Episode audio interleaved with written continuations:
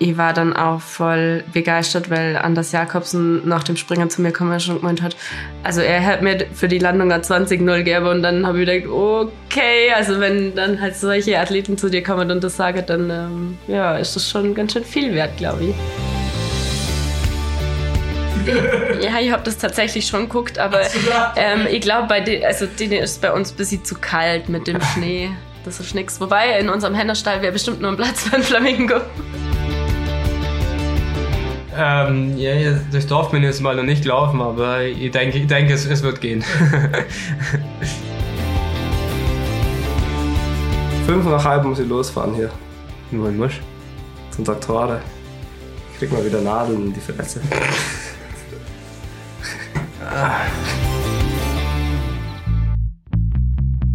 She Happens.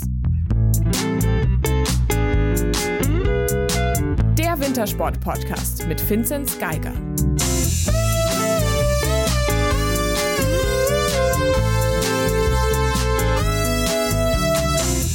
Einen wunderschönen Dienstagmorgen, wenn ihr das hört wahrscheinlich, oder wann auch immer ihr hier uns zuhört. Ihr hört She Happens. Hier ist der Moritz und jetzt noch gerade ganz alleine. Ich habe eine schlechte Nachricht für euch. Die lautet, die Coco ist diese Woche leider nicht dabei. Die hat in den Endzügen ihres Studiums nochmal richtig Stress diese Woche. Aber ich habe heute frei und jetzt hat sich kurzfristig so ergeben, dass ich nach Hause fahren kann, nach Oberstdorf. Das mache ich jetzt zum Finzi nach Hause und dann mit etwas Glück hört ihr jetzt heute in dieser Folge nicht nur einen, sondern gleich zwei Heimweltcup-SiegerInnen von diesem Wochenende. Und damit ganz viel Spaß und bis gleich.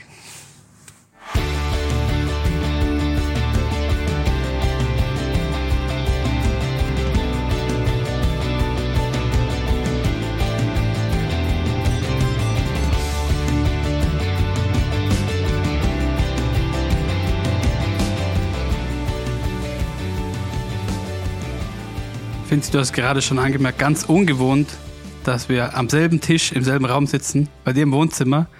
Und noch schöner ist, dass wir noch einen Gast dabei haben. Hallo Katha Althaus. Hallo. Es ist äh, ja fast schon ein, ein Wahnsinn. Besser hätten wir es wieder mal nicht, nicht timen können. Gratulation erstmal, Katha.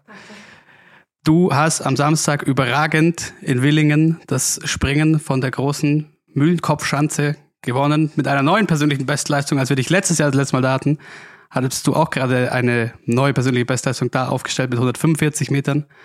Jetzt 149,5 Meter. Und dieser Sprung, ich habe mir den, glaube ich, 20 Mal angeschaut. Ist unfassbar schön. Kannst du das mal damit reinnehmen? Warum hat der so gut funktioniert? Ja, puh, ich weiß eigentlich auch nicht. Ich ähm, bin nicht anders in den Wettkampf als sonst, ähm, aber es hat halt irgendwie alles zusammenpasst. Ich bin schon oben auf dem Balken gehockt, ähm, hab genau gewusst, was ich zum Dur hab, hab die ganzen Fans da angekehrt, das war einfach irre. Und dann habe ich mir gedacht, ja, wenn die so laut schreien, dann muss es ja aufhören geben. Und nee, da ist wirklich alles zusammengelaufen. Ähm, ich bin rausgesprungen, hab gewusst, ich habe ihn richtig gut erwischt und dann ab mit der Hang habe ich gedacht, oh, der geht wirklich weit. Und ähm, ja, hab dann probiert, den einfach so lang zum Ziel wie es geht und hab ihn nur ein bisschen früher aufgemacht, dass ich nur eine schöne Landung setzen kann. Was sagst du dazu, Finzi? Ja, der Sprung war ziemlich optimal. Also, was, was waren es für Noten? 59? Neun, äh, das sind eine 50er Haltungsnote. Wir kriegt ja durchgehend 19-0. Ja, genau, das habe ich gemeint. Also dreimal 19-0. Ja, ja. Sind das deine besten Noten bis jetzt? Puh, ich glaube, ich habe irgendwann schon mal eine 19,5 gekriegt, aber ähm, es sind schon mit die besten Noten und ähm, ich war dann auch voll begeistert, weil Anders Jakobsen nach dem Springen zu mir und schon gemeint hat, also er hat mir für die Landung ein 20-0 gegeben und dann habe ich gedacht, okay, also wenn dann halt solche Athleten zu dir kommen und das sagen, dann ähm, ja, ist das schon ganz schön viel wert, glaube ich. Ja, das, das habe ich eben gemeint, weil das ist ja schon was Besonderes, die Weite und eine Landung, das ist ja nicht selbstverständlich und dann hebt man sich ja noch, noch mehr ab in eurem Feld, weil da gibt es ja viele, wo dann äh, nicht den optimalen Telemark noch machen und wenn man dann bei der Weite, so wie du, den so souverän setzt, dann gehört das ja auch gerecht bewertet. Ja, ähm, nee, ich weiß, dass ich ganz gut weit hupfen kann. Ich habe das auch lang genug geübt, dass ich da unten dann auch einen Telemark setzen kann, ähm, was bei uns tatsächlich nicht immer der Fall ist. Ähm, ich glaube, das ist schon so Baustelle, wo viele nur zum Knabbern haben. Aber ich spreche jetzt einfach, ich habe auch als erstes, nachdem ich den Sprung gesehen habe, drauf geschaut, okay, was gab's da Fallungsnot und dachte mir auch, als Laie, zumindest ein 20er hätte man da doch, hätten sie dir doch irgendwie gönnen können. Für, auch wenn er gestrichen wird, aber fürs, fürs Gefühl quasi. Ja, also so als Zuckerle wäre es schon schick, wäre. Du ähm, sitzt mir hier gegenüber und auf deinem Arm hast du ein, äh, ein nettes kleines Aufklebetattoo. Ähm, der Flamingo. Und der Flamingo ist dieses Jahr besonders präsent bei dir auch auf dem Helm. Und jetzt in Willingen äh, haben das die Fans auch aufgegriffen. Auf einmal waren äh, Fans unterwegs mit Flamingo-Hüten. Was hat's denn mit dem Flamingo eigentlich auf sich? Ja, ich weiß gar nicht mehr, wie wir dazugekommen sind. Ähm, meine Freundinnen und ich haben irgendwann mal angefangen, uns gegenseitig irgendwelchen ja, Ramsch mit Flamingos zum Schenken und das ist schon ein bisschen eskaliert und ähm, ja, mittlerweile kriege ich auch schon tausend Nachrichten, wenn irgendwelche Flamingos gesehen haben, so, ha, ich habe Flamingo gesehen, aber die denken mir so und ich habe die tatsächlich, ähm, die Leute mit den Flamingo-Hüte jetzt in Willingen an der Schanze auch gesehen, auch auf dem Berg dahin und ich habe mich so riesig gefreut, dass da auch welche umeinander laufen mit Flamingo-Kostümen. Was wäre dein Tier, Finzi? Puh, schwierig. Ich hab letztens hat man mir ein, äh, so ein Freundebuch-Eintrag geschickt, wo ich mal in der Grundschule reingeschrieben habe, da habe ich Affe angegeben. Aber der hat kontinental zumindest, äh, wenn wir bei den Flamingos bleiben, ja irgendwie, irgendwie passen. Schon mit deinem Hellsponsor klären, ob sich da nicht noch vielleicht irgendwo ein So Äffle. so Äffle reinpasst. genau. Aber das ist ja, weil du hattest, äh, wir haben vorher kurz gequatscht, auch gemeint, jetzt die, die Fans mit den Flamingos, das war jetzt nicht irgendwie äh, dein Fanclub, die du kennst oder so, sondern es waren einfach so Fans. Und generell ist Willingen ja ähm, für euch nochmal ein Publikum, was ihr jetzt so leider nicht so häufig habt. Was macht das nochmal für einen Unterschied? Ja, es ist einfach, also Willingen war wirklich irre. Ähm, die Fans, die standen von früh bis spät da, haben mitgefiebert, egal bei was für einem Wetter. Ähm, und das pusht natürlich mega, gerade beim Heimweltcup, ähm, wenn du dann da oben hockst und hörst, die Meute da ähm, toben. Ähm, mir pusht das immer und ähm, ich habe mich riesig gefreut, dass wir das jetzt auch mal genießen durften. Eigentlich hat es ja gezeigt, dass es sehr wohl möglich ist, äh, dass beide Geschlechter an einem Ort, an einem Tag Weltcup machen. Weil in Willingen die Schanze ist ja schon etwas anfällig für den Wind.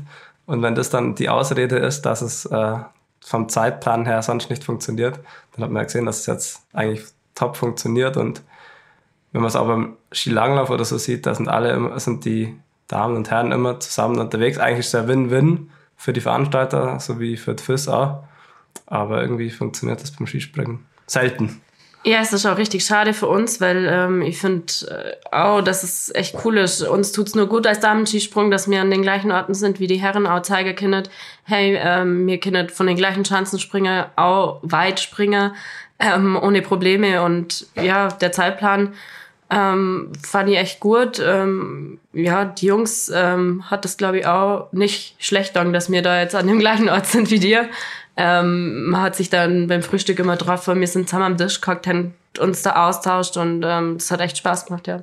Und der Zuschauer hat ja auch doppelten Spaß eigentlich. Auf jeden Fall. Ich glaube, äh, die haben auch, äh, auch von uns weite Sprünge sehr und ähm, haben da mitgefiebert und ja, das sind zwar dann schon lange Tage wahrscheinlich für die auch an der Chance, aber es lohnt sich dann halt so ein Ticket zum Kaufen, wenn man dann, ähm, glaube ich, doppelt so viele Athleten einfach sieht.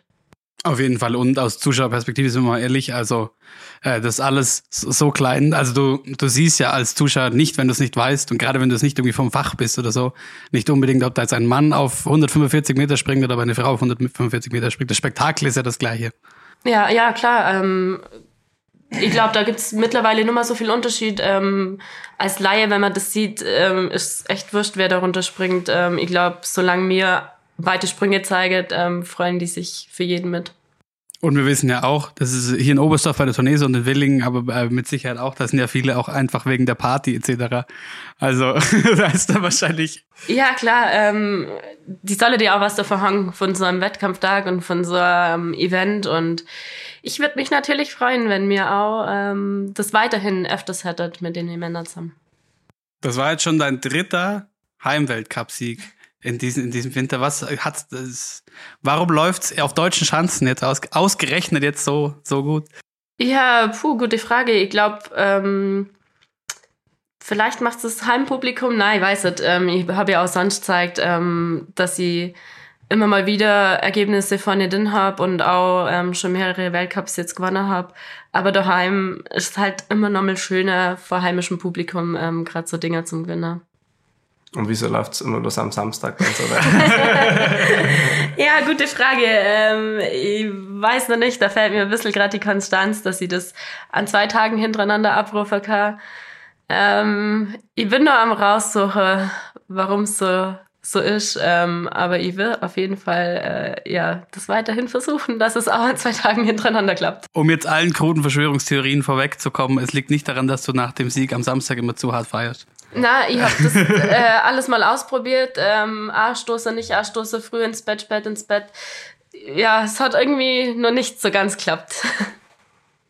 Insgesamt ähm, finde ich es interessant, weil letztes Jahr wie wir gesprochen hatten, äh, nach Olympia hast du ja ein bisschen so eine Kampfansage gemacht im Sinne von nach der, nach der Peking-Nummer Mixteam etc. Ähm, das hätte dich schon sehr mitgenommen und das kurz mal so alles in Frage gestellt und du dachtest ja aber dann, okay, so, so hören wir hier irgendwie nichts auf ähm, und jetzt äh, nächstes Jahr WM, rechne mit mir, hast du gesagt. Jetzt ist bald WM, kommen wir auch gleich noch drauf. Und jetzt läuft's aber so gut, theoretisch du springst noch um das, um die, um die Kugel mit. Ähm, wie hat sich deine, deine Beziehung zu deinem, zu deinem Sport und deiner, deiner Zukunft da vielleicht nochmal verändert oder hat sie sich verändert, weil es jetzt so läuft, wie es läuft diesen Winter? Ähm, ja, also ich habe mir schon im Frühling überlegt, ähm, wie schaut's aus, aber ähm, gäbe man nochmal Vollgas. Und ähm, als dann wirklich klar war, dass ich Skiflieger gehen darf oder dass mir die Möglichkeit hin zum Skiflieger, war für mich das ziemlich schnell mal äh, geschwätzt. Und ähm, ja, ich habe einfach im Sommer wieder alles Gerber hart trainiert, ähm, dass sie und eigentlich war mein Ziel wirklich, ich will in den Winter starten, das entspannt Argang lang ähm, und einfach Skiflieger gegangen, weil das mein größtes Ziel war. Ähm, ich war selber ein bisschen überrascht, dass es gleich so gut geklappt hat, dass ich jetzt zwischendurch schon mal in Gelb da stand und habe dann auch gemerkt, oh, äh, hoppla, eigentlich habe ich mir ein ganz anderes Ziel gesetzt, Cat, und ich glaube, das hat es aber auch ausgemacht, dass ich aber den Fokus nicht auf die Weltspitze gelegt habe, sondern eigentlich ähm, nur Spaß dran äh, Spaß haben wollt beim Skispringen und ähm, jeden Wettkampf so mitnehmen wollt und dann halt eher aufs Skifliege den Meister Wert zum Lege. Jetzt hat es hat sich's ein bisschen geändert. Ähm, klar, die Kugel ist noch nicht weg, ähm, aber es sind doch ein paar Punkte nur zur Eva. Ähm, die Saison ist aber noch lang, es gibt noch viele Wettkämpfe und wir haben jetzt erstmal nur die WM vorne. Da, ähm, dann noch Skifliege. Also ich glaube halt am Schluss wird abgerechnet und dann gucken wir mal. Aber ist das vielleicht, vielleicht genau das, dass sich der, der Fokus ein bisschen, bisschen verschoben hat? Wir haben auch schon drüber gesprochen, jetzt in den letzten Gesprächen, die wir führen durften, ähm, dass du natürlich auch die, die Speerspitze des deutschen Frauenskispringen bist und da vielleicht auch viel auf dir, äh, also es ging viel um dich einfach immer, jahrelang. Ähm, und wenn man sich vielleicht selber so ein bisschen davon verabschiedet im Sinne von, okay, gut, ich du bist seit der Skisprung-Weltcup jetzt hier dabei, du musst wahrscheinlich niemand mehr irgendwas beweisen. Ähm, dass es vielleicht genau diese Umstellung ist, mit okay, jetzt ich will Skifliegen, ich will Spaß haben und dann sehen wir schon. Ja, wahrscheinlich. Ähm, ich glaube, dass es genau daran liegt, dass sie jetzt halt nicht ähm, ja, das so speziell ähm, wollte, dass sie halt jeden Wettkampf davon nicht dabei bin, sondern einfach das große Ganze gesehen habe, gesehen habe, hey, ähm, mir macht der Sport an sich so viel Spaß und das Ziel war eher echt nur Skifliegen. Und ähm, ich glaube, dass ich da den Fokus von den anderen Wettkämpfen ein bisschen weggenommen habe. Das hat sich auszahlt. Wie ist das bei dir, Finzi? Gerade jetzt aktuell, wo sich deine Saison so ein bisschen ähm, verändert, dadurch, dass du äh, schwer krank warst und jetzt nochmal einen leichten Rückfall in Anführungszeichen hattest, nicht starten konntest in Oberstdorf. Dementsprechend sich ähm, in Richtung vielleicht irgendwie Gesamtweltcup oder so das Ganze dieses Jahr wahrscheinlich schwierig wird. Eine WM ist noch. Wie viel tut sich da im Laufe von so einer, so einer Saison, was den, den Approach angeht quasi?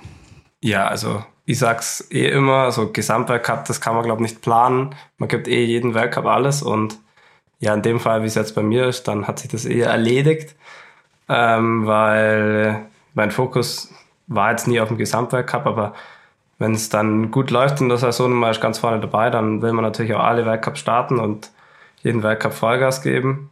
Aber das macht man dann automatisch. aber mir ist jetzt halt so, dass ich äh, schon was aussetzen musste und ich sehe, ja, es ist zu weit weg für einen Gesamtweltcup.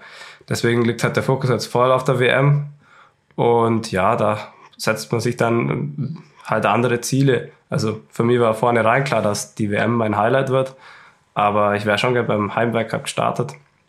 Aber da muss man dann halt schon wissen, wo die Priorität liegt. Ähm, ich hätte jetzt schon irgendwie starten können, aber das hätte es wahrscheinlich sicher nicht besser gemacht. Und ja, deswegen ähm, liegt immer nur der Fokus voll auf der WM.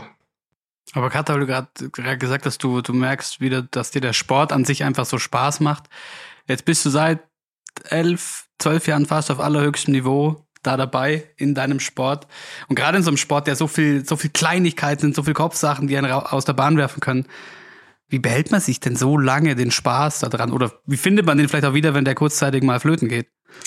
Ähm, ich habe mir zwischendurch wirklich die Frage gestellt, warum ich das eigentlich von klein weg angefangen habe, was so der Grund war, ähm, weil ich glaube, das verliert man manchmal aus dem, also man verliert es einfach da zum sagen, hey, mir macht es Spaß, auf die Schanze zum Gang und mit Fluss zum Springen mal das Ergebnis ähm, gar nicht A zum Gucken, sondern einfach mal ja den Spaß haben am Springen, da die Details aber raussuche, ähm, probiere da wirklich ja jeden noch so kleinen Fehler ähm, auszubessern und ähm, ja irgendwie habe ich es dann wieder geschafft, dass ich aber mal auf das geguckt habe. Ähm, zwischendurch im Training, klar, wenn dann die anderen Athleten dazukommen oder auch das Team zusammen trainiert, habe ich schon gesehen, oh, ähm, die Seli, äh, die haut da die Balken mal unter mir nahe, aber da haben wir gedacht, ja, eigentlich auch voll wurscht weil ähm, ich einfach so viel Spaß dran gehabt habe wieder zum Springen und dann war es halt auch mal egal, ob ich halt zehn Meter kürzer Kopf bin, aber mir hat es halt auf jeden Fall wieder Spaß gemacht.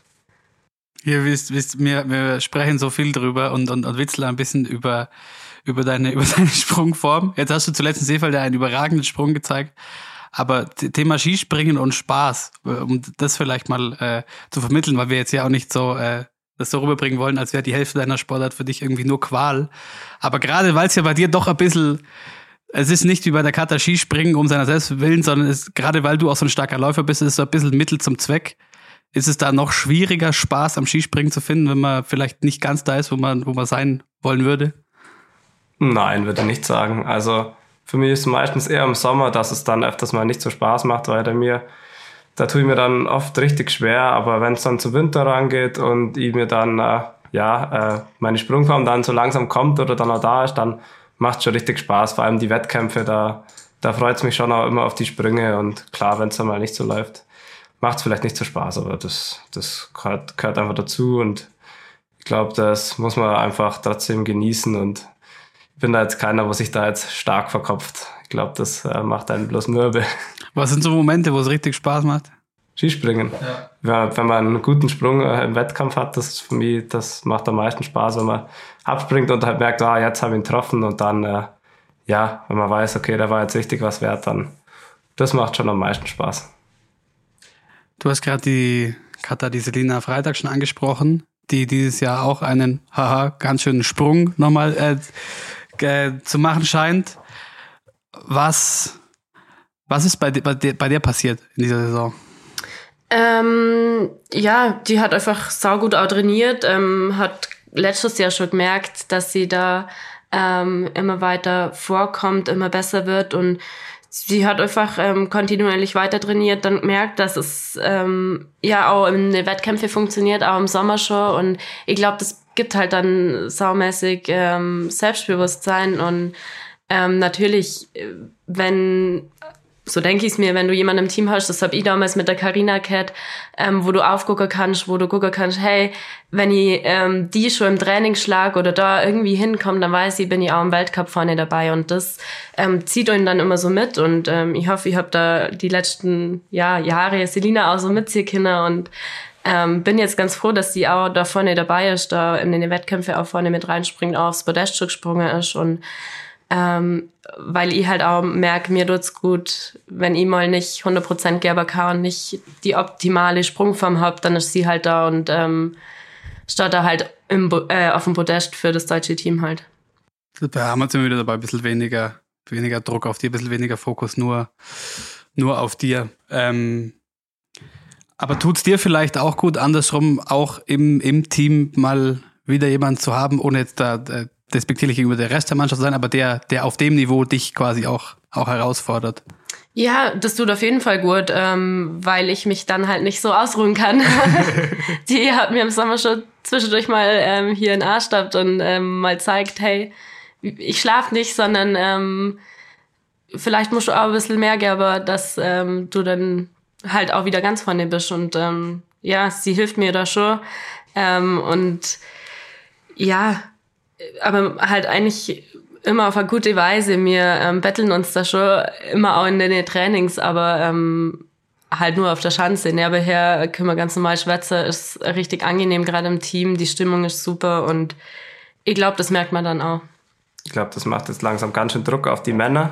Man weiß, dass äh, auf der Frauenseite fürs Mixteam, da sind zwei richtig starke Athletinnen und jetzt äh, das war in der Vergangenheit ja meistens so, dass dann du und dann hat nur eine äh, andere mitspringen äh, dürfen müssen, die dann extrem unter Druck war, weil sie ein bisschen weiter weg war. Ähm, und jetzt hat man zwei richtig starke Frauen und bei den Männern ist gerade eher das Problem da. Wenn die wieder zur Form kommen, dann seid ihr ja Top-Favorit in Planitza. Ja, doch. Ähm, man merkt es auch. Also in Oberstoff haben wir noch eine ganz andere Rolle gespielt. Da ähm, haben die Jungs eher so auf uns guckt, so ja, ihr müsst jetzt auch mit Gas geben, weil sonst wird das nix. Und es ist sich ja dann an dem Mixteam-Tag auch komplett aufgegangen. Also ich meine, das war ja irre damals. Jetzt ist vielleicht ein bisschen andere Situation, weil wir halt ähm, im Weltcup ganz vorne dabei sind. Die Männer im Moment noch nicht, aber ähm, man hat ja jetzt auch wieder gesehen, man hat schon TTC gesehen und jetzt in Willingen auch. Ähm, Mixteam läuft trotzdem ganz gut. Ähm, wir sind zweimal Dritter geworden, zweimal Bedash gemacht. Ich glaube, mir kehrt schon immer irgendwie zu den Favoriten im Mixteam dazu. Ähm, klar, wenn die Jungs top drauf sind, dann ähm, kann es auch bis ganz vorne wieder reichen. Aber jetzt mal ehrlich, fühlt sich das nicht vielleicht auch ein bisschen gut an, wenn das mal andersrum ist, wenn ihr da ein bisschen mehr, mehr fordern könnt?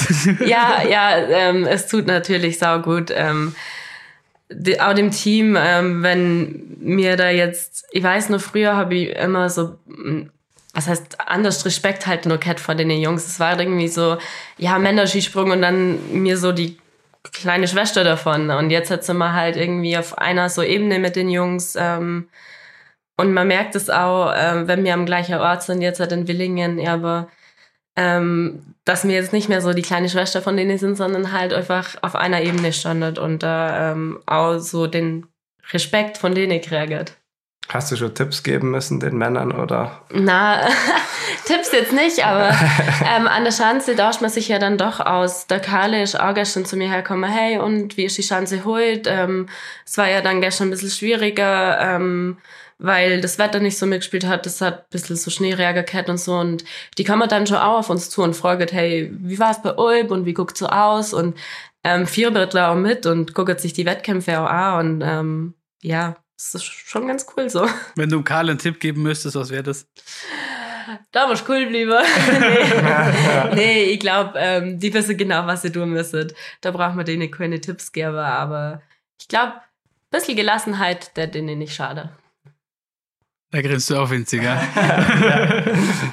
ja, so macht man zumindest den Eindruck ein bisschen von außen gesehen. Ja, ist, das ist aber schon auch, und ich meine, das, äh, glaube ich, merken ja auch viele Leute, die jetzt vielleicht da keine, keine Insider sind oder so, aber man, man merkt schon immer schnell bei den, bei den Männern, wenn es nicht so läuft, was da für ein, für ein Druck irgendwie da ist und was da vielleicht auch irgendwie im, im Kopf das für eine Belastung sein muss. Ja, aber es ist sicher auch nicht, nicht einfach. Da nee, nee, das, das muss man schon dazu sagen. Der Druck speziell auf Tournee immer, da wird er auf einmal Skispringen, ist der da Sportart Nummer eins in Deutschland. Da wird ja jeder Schritt beobachtet, wie bei den Fußballern. Für kurze Zeit und dann ist wieder weg. Hatte, ich weiß nicht, ob du, ob du überhaupt noch drüber reden willst, aber Stichwort Tournee. Klar, ich muss sagen, jetzt mal ganz kurz, ganz kurz äh, von mir persönlich. Jetzt heißt ja, man macht Oberstdorf und Garmisch andersrum.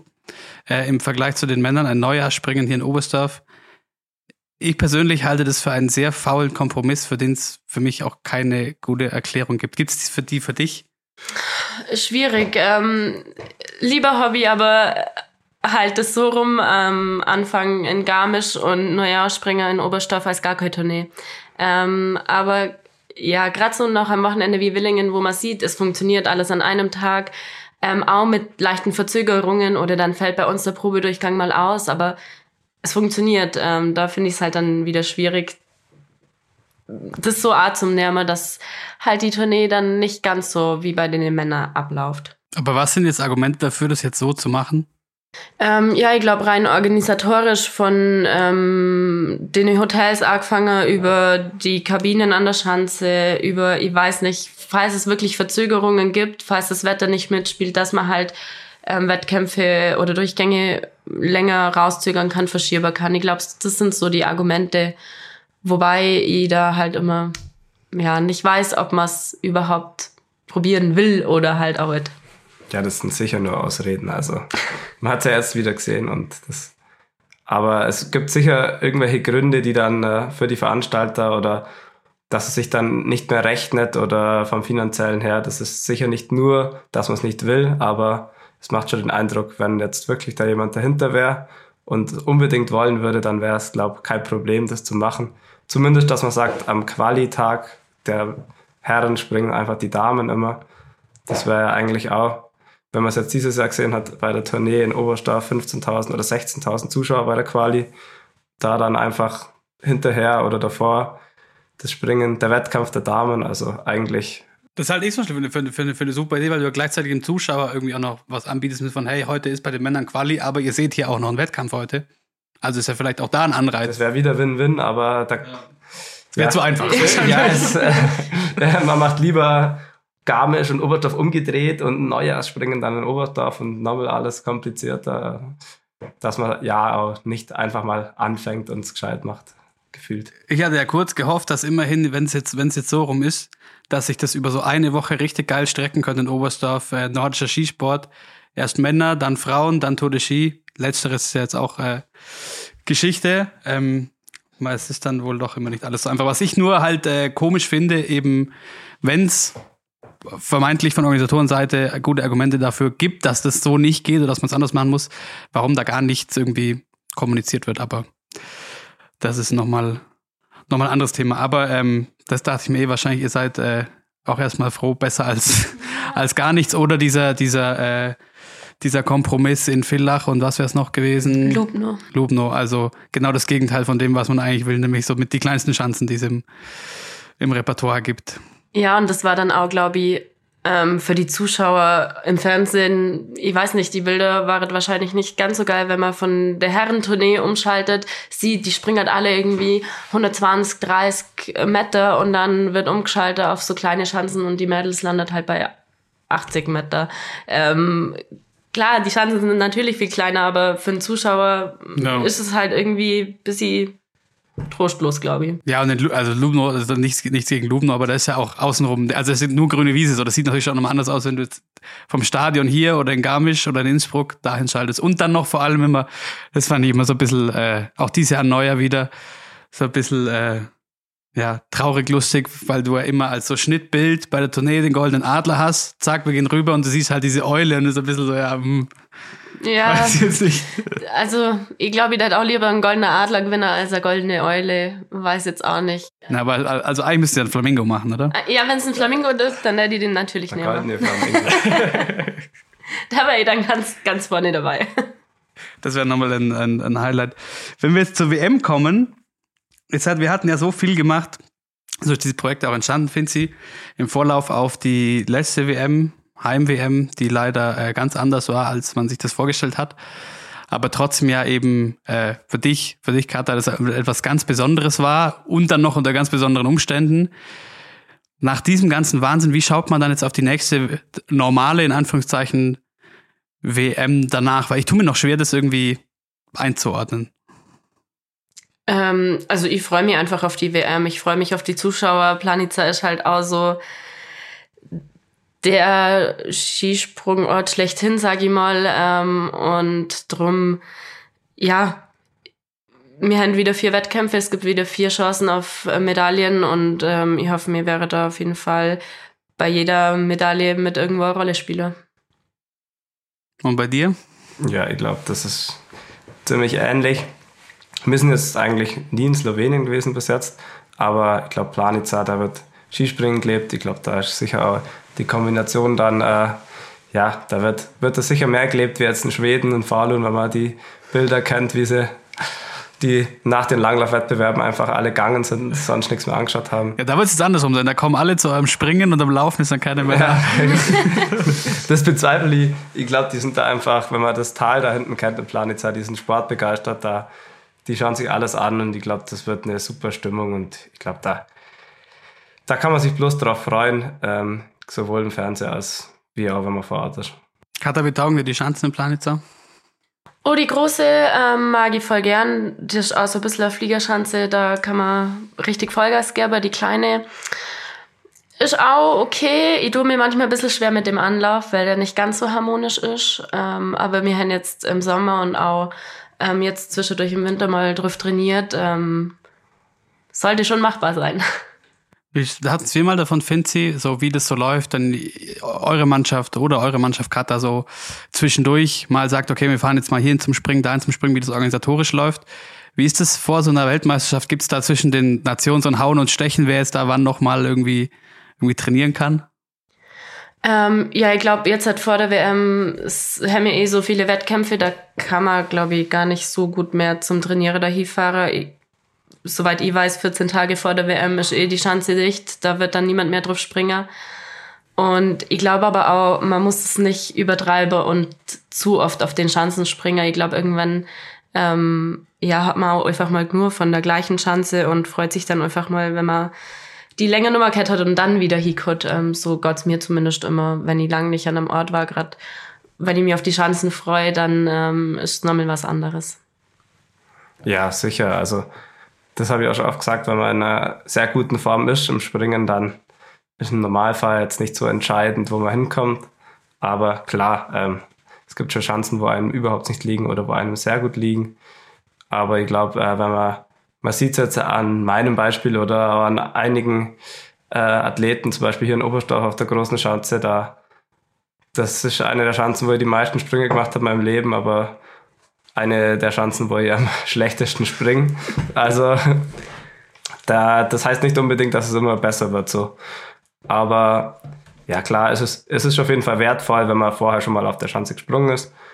Aber zum Beispiel Planica, ich glaube, das ist auch eines der beliebtesten Trainingszentren. Da, ich glaube, da, da kommt keiner hin und springt zum ersten Mal. Anders wie in Peking.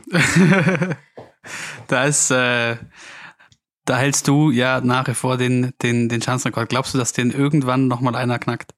Oder dass die Chinesen einfach ein anderes Schild hinstellen? Ja.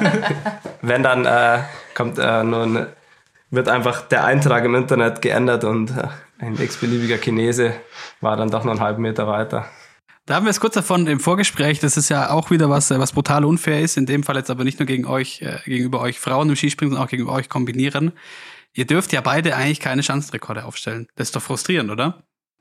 Ja, ähm, gerade wenn man richtig weit auf so Chance ausspringen kann, weil an sich ähm, macht es ja keinen Unterschied, ob da jetzt der Kombinierer, ein Springer oder ähm, eine Frau runterspringt und weit hupft. Es geht ja um den Weitersprung und ähm, ich finde, das kehrt schon gewürdigt, wenn da jemand mal ein neuer Schanzerrekord aufstellt. Also jetzt gerade bei den Kombinierer in Oberstdorf, ähm, da so weit zum Springer beim Wettkampf, ähm, ja, da muss man schon viel richtig machen. Und der Rekord stand jetzt lange genug. Eigentlich wäre es jetzt mal Zeit wäre, dass den ähm, aber jemand offiziell auch knacken darf. Wie viele inoffizielle Schanzenrekorde hast du, weißt du es? Uh, ich weiß es gar nicht. Also ich weiß von drei Schanzenrekorden, die ich fix hab.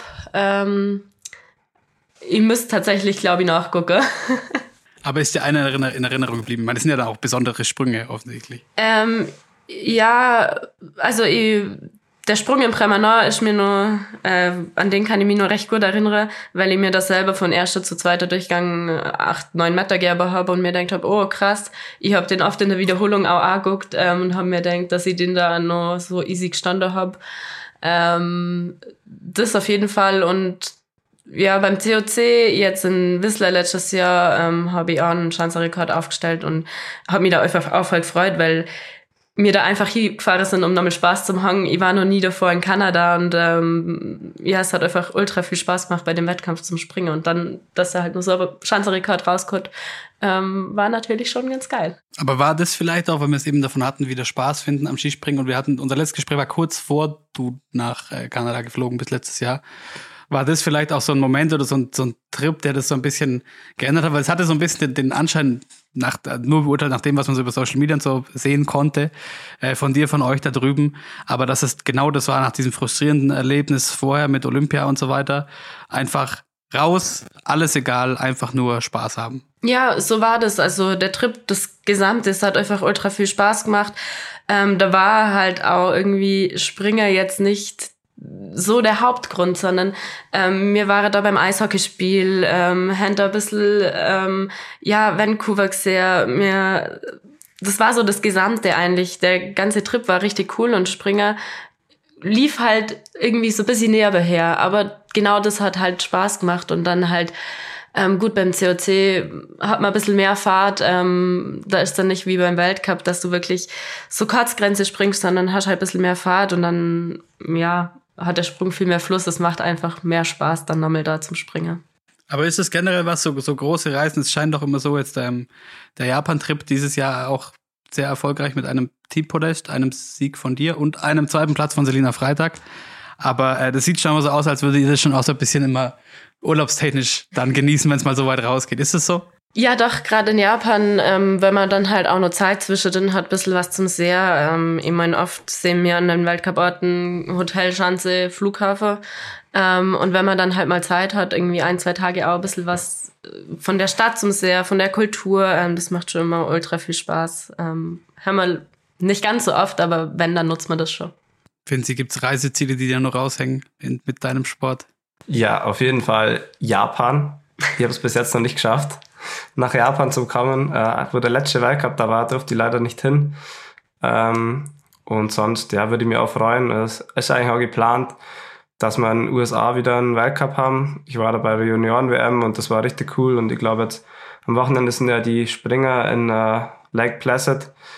Das sieht auch nach einem richtig coolen äh, Areal dort aus. Also ich glaube, da, da gibt es schon noch einiges zum Sehen. Ähm, auch wenn ich die Orte bei uns in Mitteleuropa gern mag, aber so ein bisschen Abwechslung wäre vielleicht nicht schlecht ab und zu.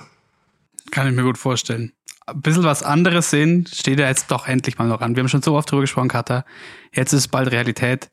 Du darfst schief liegen, wie es aussieht. Wie groß ist der Hype? Ja, riesig. Ähm, ich freue mich einfach mega, dass mir das jetzt endlich dürfet. Ähm, ja, man wartet da schon so lang drauf und ähm, es ist halt so ein Kindheitstraum. Das ist so das Größte, was du als Springer machen kannst, ist halt Skifliegergang. Und ja, jetzt im März ist es soweit. Wir haben ja äh, letztes Jahr noch gewitzelt, dass du vielleicht äh, böse auf den Finzi bist, wenn er vor dir mal auf die große Schanze darf. Es ist tatsächlich so gekommen. Du hast diese Erfahrung jetzt schon einmal gemacht. Ist es denn, wenn man jetzt so wie du schon lange erfahrene Skispringerin ist, gibt es dann noch irgendwas, bevor man das das erste Mal macht, was man irgendwie gesagt bekommt oder irgendwas, worauf man speziell achten muss, was sich nochmal unterscheidet oder so? Oder probiert man einfach? Ähm, klar, man schwätzt drüber.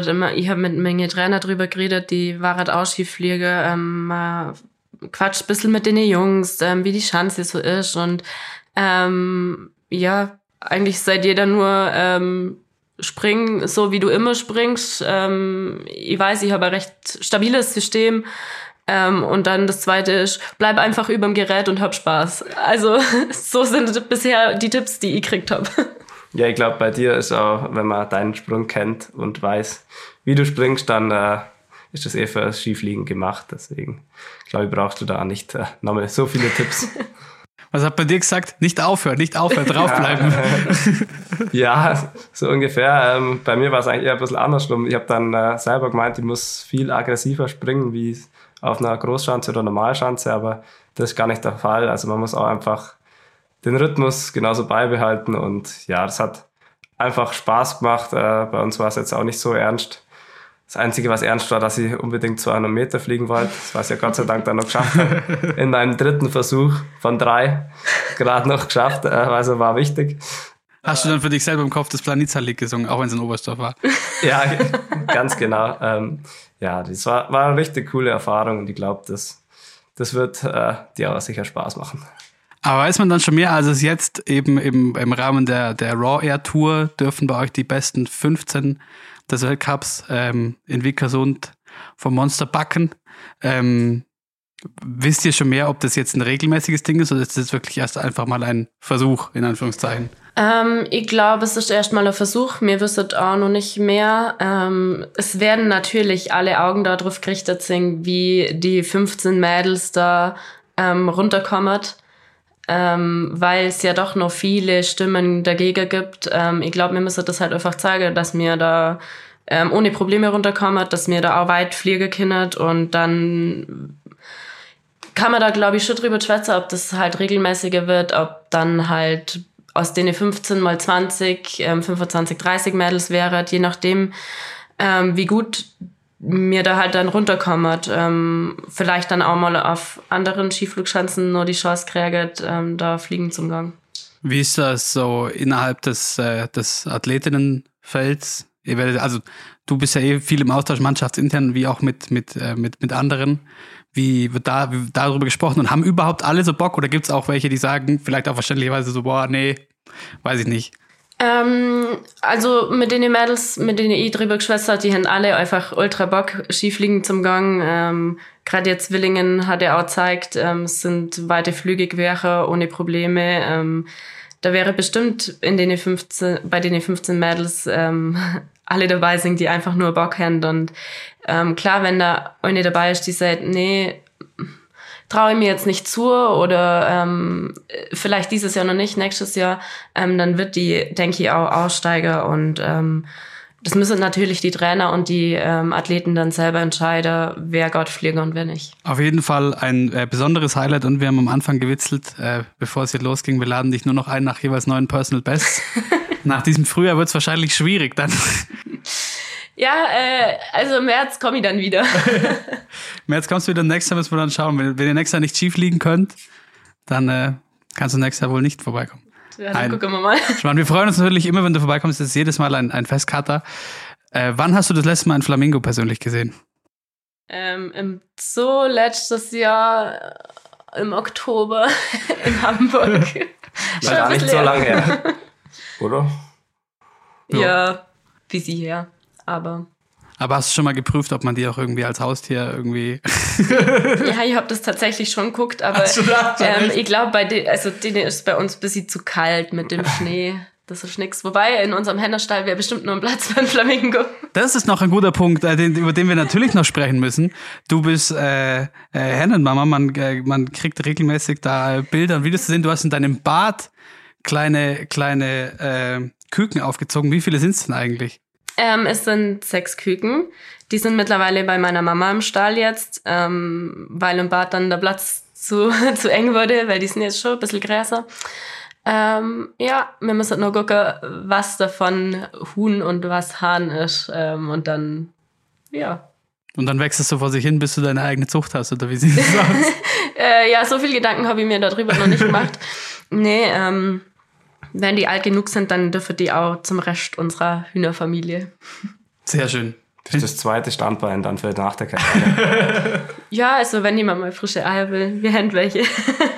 Hühnerzucht Althaus. Die ist der Julia alle weg schon. Der, der, Juli kriegt immer regelmäßig Lieferung, ja. Deswegen diese Leistungsexplosion gestern. Ja, ja, ich glaube auch, das liegt genau da dran. Der hat wahrscheinlich nur ein paar Rühreier gemacht in der Früh und dann ist es losgegangen. Sehr gut. Vinci, du hattest nie ein Haustier, oder?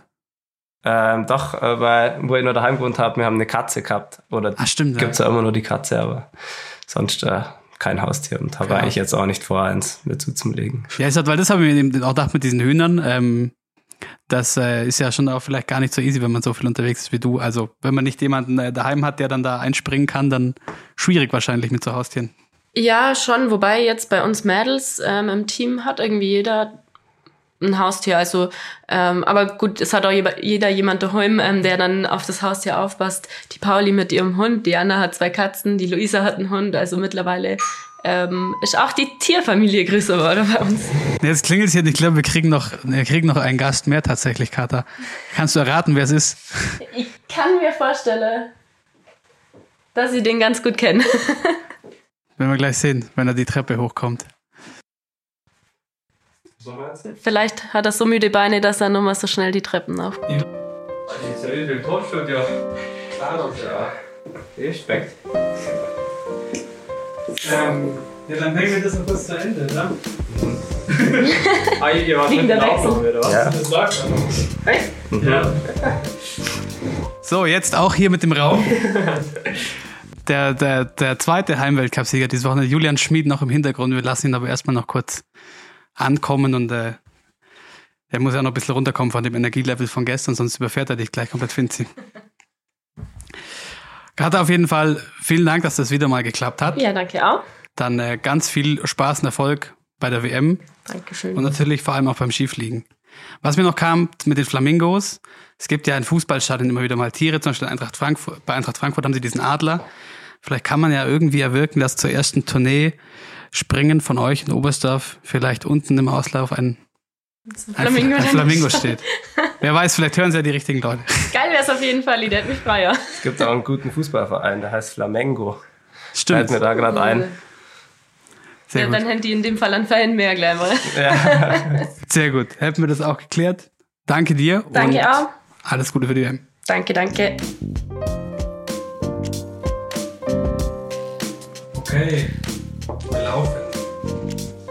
Aber sagst du nicht, nicht zu lange, gell? Also Hallo. Läuft alles? Vier- Viertelstunde. Also um, um äh, fünf nach halb muss ich losfahren hier. Wohin musst Zum Doktorate. Ich krieg mal wieder Nadeln in die Fresse. Das kann ich auch mit Das reinschneiden. ist schon alles mit drauf. Ich krieg mal wieder Nadeln. Heute ist eh ähm, taffer Zeitplan, aber wir sind äh, eiskalt, haben wir die Karte ausgetauscht und am selben Platz sitzt jetzt der Hometown Hero der Stunde, Julian Schmid. Hey, servus, servus. was hast, wie sah der Tag danach jetzt aus? Was hast du heute gemacht? Ähm, Hoffentlich erstmal ausgeschlafen. Ja, ähm, relativ, oder ich habe eigentlich gut ausgeschlafen, dann gut gefrühstückt. Und jetzt war ich noch im kleinen Wassertal ein bisschen beim Langlaufen in der Sonne. Das war jetzt äh, recht angenehm. Und ja, jetzt bin ich schon hier. Was ist, beziehungsweise wo müssen wir eigentlich anfangen? Was war denn gestern noch? Wie krass wurde noch gefestet? Ähm, es ging eigentlich nur, bei mir waren noch meine Brüder und ein paar Bekannte waren noch bei mir daheim und äh, dann war ich noch mit, mein, mit ein paar Kollegen äh, und Freunden noch äh, im Loft und da gab es noch das ein oder andere kühle Getränk auf den Sieg. Ähm, ja, aber es war eigentlich alles äh, noch recht gemütlich, da ja in zwei Wochen dann die WM ja losgeht und bis dahin sollte man sich noch zusammenreißen. Halbwegs. Erstmal ist ja noch ein Weltcup-Wochenende. ja, ja, richtig. Finzi wahrscheinlich neidisch. Ja, klar. Also wenn man da nicht neidisch ist, dann. Also ich war erstmal, ich war schon das ganze Wochenende erstmal neidisch auf die, wo gestartet sind. Aber ja, gestern, das war ja absolut genial. Vor allem die Stimmung halt im Stadion. Also wenn man da nicht neidisch ist als Sportler, dann wäre es ja auch komisch.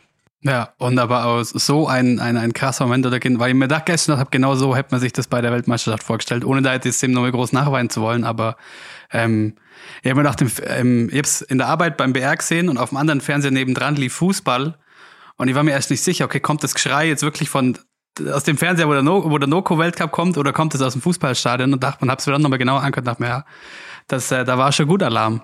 Ja, ja, es war mega. Also speziell, oder eigentlich sind sie überall gestanden, wo, wo die Möglichkeit war, waren überall Leute und dann die, die Haupttribüne eigentlich auch komplett voll. Also jedes Mal, wenn man auch durchs Stadion gelaufen ist oder dann noch den kurzen Anstieg kurz vorm Ziel, das war jedes Mal so laut und das, äh, so cool. Also so habe ich es nur selten erlebt oder eigentlich noch nie so richtig äh, beim Weltcup. Das ist natürlich so sehr schön. Äh, wir müssen natürlich darüber sprechen, wie es zu dieser Leistung kam. Daran, äh, da fangen wir erstmal bei an. Findest du das vorhin im Gespräch zwischen uns schon angeschnitten, dass äh, der Juli deinen Ski bekommen habe? Ja, sonst wäre das ja nicht möglich gewesen alles. Aber wie, also, wie, wie kommt es dazu, Juli? Ähm, ja, also wir haben ja dann in unserem Truck, jeder hat so seine Ski mit seinen Schliffen, je nachdem, äh, ähm, was halt für Schnee eben vorherrscht. Und klar, wenn dann zum Beispiel ähm, Finzi oder so vielleicht mal ausfällt, dann haben wir natürlich die Möglichkeit, äh, dann halt auch von ihm Langlaufski zum Testen. Da es immer sein kann, dass einer mal eine Rakete hat oder einfach einen Ski hat, der richtig gut funktioniert. Und da hatte ich eben das, das Glück, dass ich dann gestern einfach einen auf dem Finzi mitgenommen habe zum, zum Testen und habe gemerkt, dass der richtig gut geht oder ein bisschen besser als meine. Und dann, ja, nur so ist dann natürlich dann auch so eine Leistung möglich. Ich meine, Ski war top, die Techniker haben das top repariert gestern und ja, also so ein Hexenhack ist dann gar nicht, aber ich habe halt einfach den Ski dann eigentlich vom Finzi eben gekriegt und es hat sich gelaufen. Wie war es denn für dich eigentlich, das, äh, das große Finale im, im Langlaufstadion? Du warst ja quasi äh, Co-Stadionsprecher.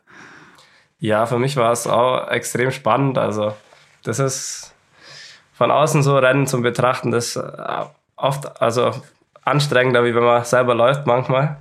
Ähm, wenn man sich das so anschaut und ja, wenn man da gar keine Kontrolle hat und dann wird es so spannend und ja, bei unserem Sport, also das war am Sonntag, war es jetzt wirklich wie Werbung für unseren Sport, weil wieder auf die letzten Meter wird der erste eingeholt und dann so ein Sprint-Finish, ja, das war einfach extrem spannend und ja, da, da war ich dann schon ein bisschen nervös, äh, wie es dann ausgeht, aber ja, das war einfach äh, richtig, richtig cooler Wettkampf. Auf dieses äh, große Finale kommen wir gleich nochmal kurz. Aber Juli, erstmal äh, nach dem Springen, du bist äh, gut gesprungen, aber wie, wie geht man aus diesem, aus diesem Springen raus, wenn da einer so vorne her springt wie Franz Josef Riedl? Ja, an beiden Tagen in seinem Fall. Ja, ja, also es hat mich immer ein bisschen gefuchst, weil der Abstand einfach so riesig war und da ich in den Probedurchgängen habe ich es eigentlich immer geschafft, recht, recht nah an denen, an denen dran zu sein, sowohl am Lampater als auch am, am Real oder auch mal im Probedurchgang zum Gewinnen. Ähm, und dann, wenn man natürlich mal hört, dass einer über eine Minute Vorsprung hat, dann ist es eigentlich, oder ist schon mal ein, ein sehr, sehr gutes Polster. Also da ist dann vielleicht die Strecke hier auch einfach bedingt ist, dass man halt in der letzten Runde nur sehr viel äh, aufholen kann.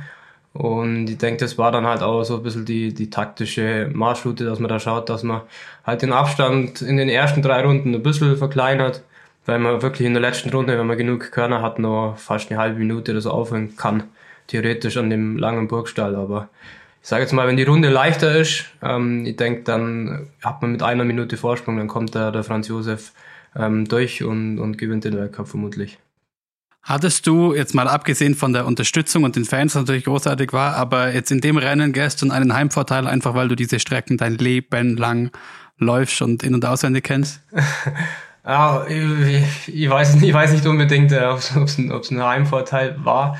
An sich äh, tue mir eigentlich meistens immer ein bisschen schwerer aus solchen Strecken, weil äh, dort sind jetzt nicht so richtig viele lange Geraden, wo man sich so richtig ausruhen kann und die Abfahrten ähm, speziell das Omega muss man überall ziemlich umtreten und das äh, hohe Geschwindigkeiten auch. Ja, hohe Geschwindigkeiten und man muss sich eigentlich immer, man muss eigentlich immer aufpassen bei den ganzen Abfahrten. In Seefeld zum Beispiel hat man mal eine lange Gerade, wo man wirklich mal 15, 20 Sekunden in der Hocke sitzt und hier ist eigentlich wirklich so, dass man immer auf, auf Zack sein muss. Deshalb ist das schon eher eine, eine der schwereren Strecken ähm, für mich, aber ich habe es eben gestern ganz gut, ganz gut nutzen können, dass ich die ganzen Runden gut durchkommen bin. Und dann kommen wir in diese, in diese letzte Runde. Finzi, hast du schon mal sowas vom Juli gesehen? Ähm, bis jetzt noch nicht. Also ich habe äh, hab schon gewusst, dass wenn er am Burgstall oben dranbleiben kann, das war ja am Samstag schon ein bisschen bitter, dass dann halt so, so eine ganz kleine Lücke war, weil wenn man oben in die Abfahrt am Burgstall eigentlich dran ist, dann äh, das ist dann von der Psyche her, wenn man da unten reinfährt, dann den letzten Anstieg, den quert man sich dann schon irgendwie durch. Und wenn man da dran bleibt, dann kann man immer um Sieg zumindest mitkämpfen. Deswegen, ja, war es am Samstag ein bisschen schade, weil da wäre es vielleicht dann auch schon drin gewesen. Aber am Sonntag hat das ja dann gezeigt, ähm, oben dranbleiben, ähm, durchkämpft.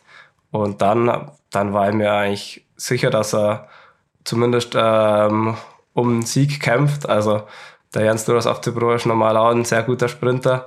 Aber dass er es dann so souverän macht, äh, das war dann schon sehr beeindruckend, Herr Die vielleicht nicht so erwartet.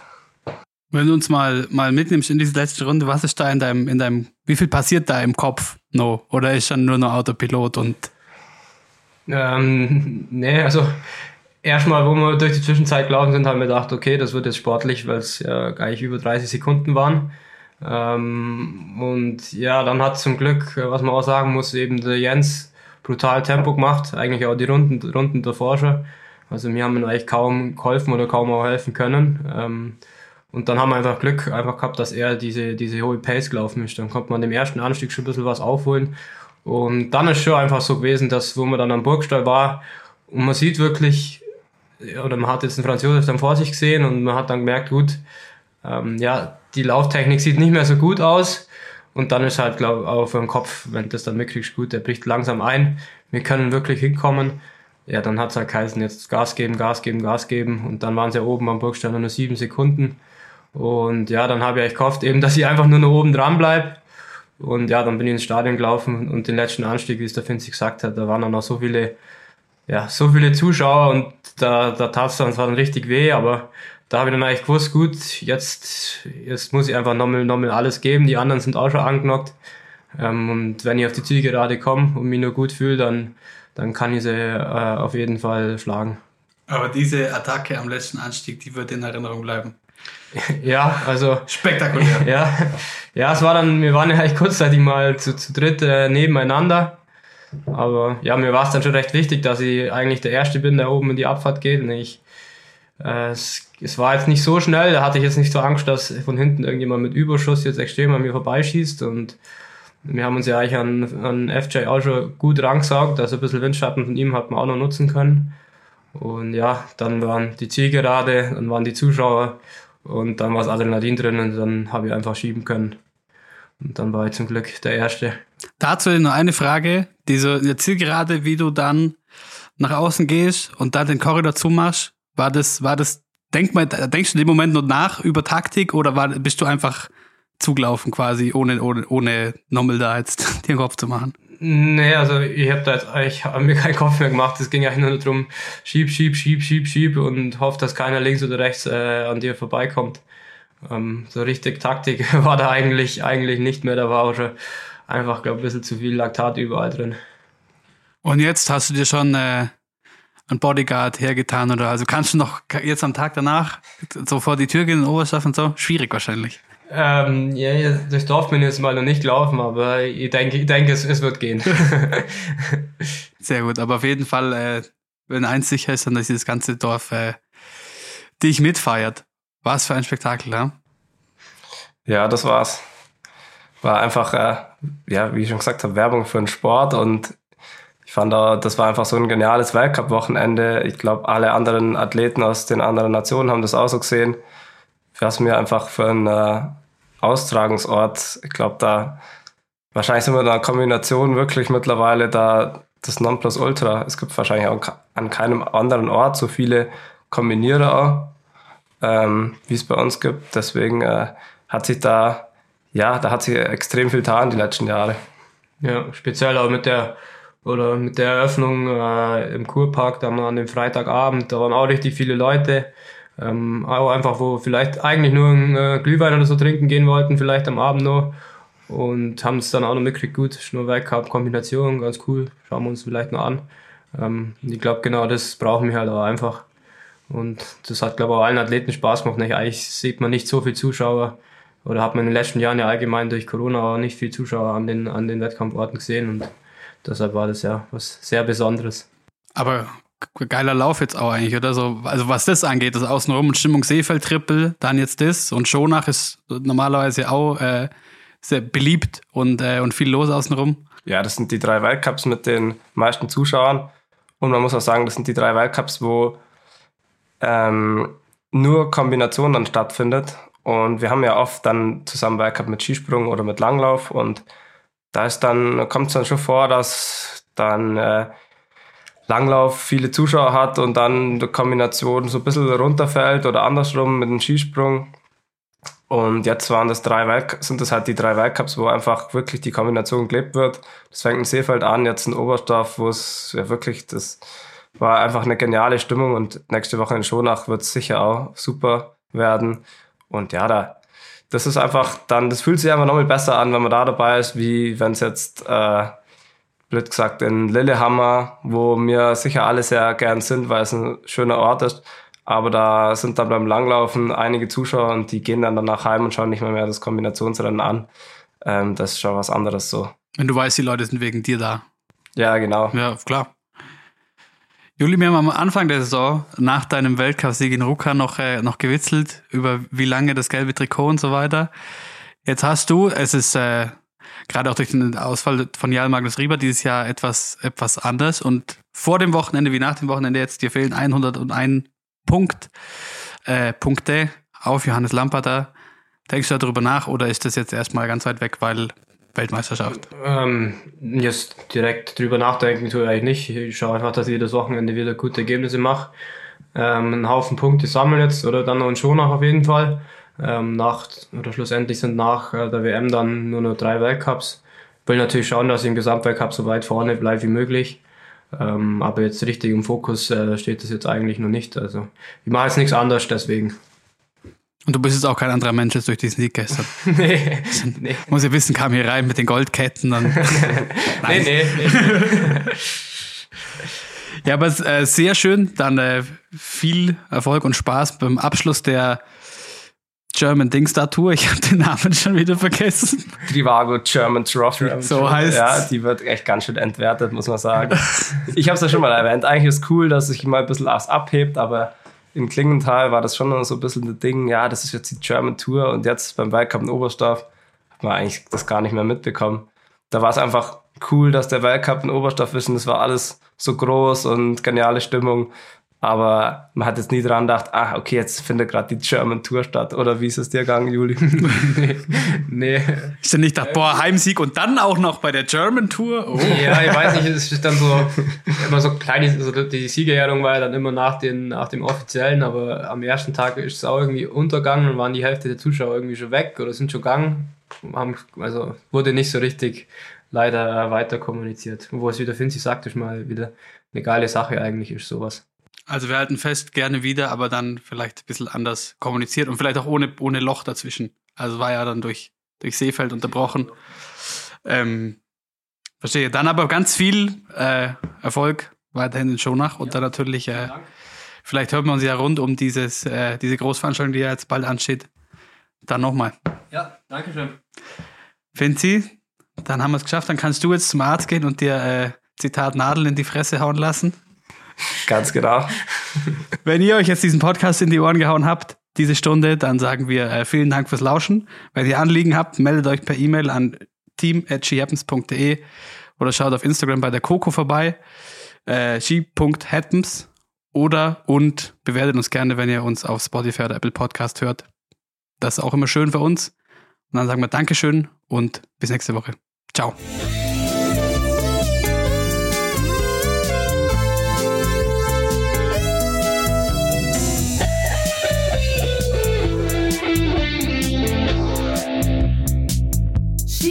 happens.